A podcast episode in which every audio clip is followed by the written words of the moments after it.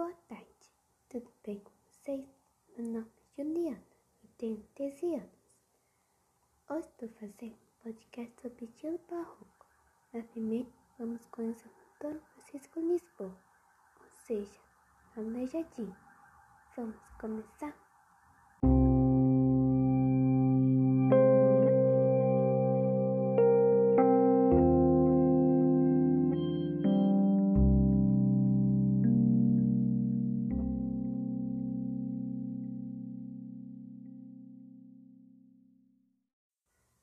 Aleijadinho nasceu no dia 29 de agosto de 1730, na cidade mineira de Vila Rica. Ele foi escultor, entalhador, carpinteiro e arquiteto Brasil colonial, considerado o maior representante do barroco mineiro, sendo conhecido por suas esculturas em pedra de sabão, entalhes de madeira, altares e retábulos. Aleijadinho estudou as minhas letras, latim, música, alguns passos de Vila Rica. Aprendeu a esculpir ainda criança, observando a parte de seu pai que esculpia madeira uma grande quantidade de imagens religiosas. Na segunda metade do século XVIII, graças ao ouro, surgiram ricas construções em pedra e alvenaria. Foi nessa época, quando Minas Gerais liderava o movimento artístico da colônia, que Aleijadinho desenvolveu sua atividade de arquiteto e escultor. Também Aleijadinho foi grande produtor da arte sacra no Brasil, por isso a obra é ligada ao movimento barroco.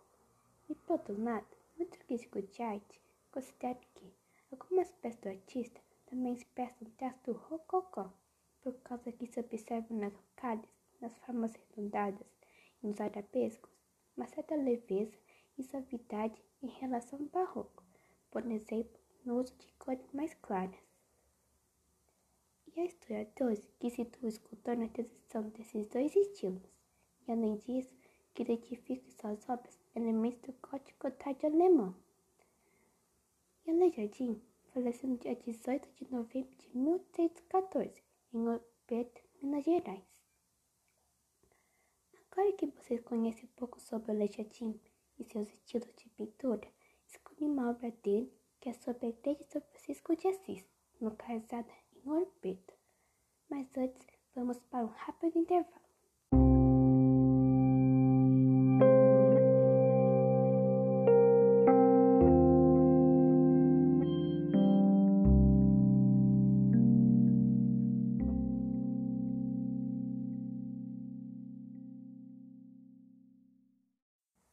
Continuando.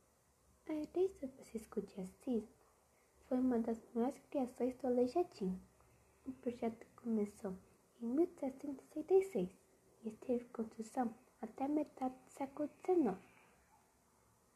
Além de assinar o projeto da igreja, o artista também foi responsável pelo altar-mor, pelo retábulo e pela fonte. Esse é um dos poucos exemplos de construção católica onde o mesmo artista assinou não só o projeto arquitetônico, como também a ornamentação interna, ficando responsável tanto pelo interior como pelo exterior da igreja.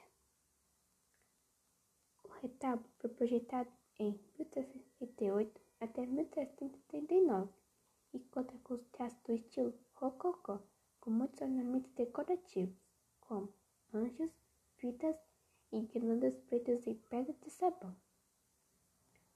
E na igreja, há dois púlpitos esculpidos em pedra de sabão datados de 1731, representando quatro evangelistas, São João, São Mateus, São Lucas e São Marcos. Bom, eu acho que é isso. Espero que tenham gostado desse podcast. Beijos e até a próxima. Tchau!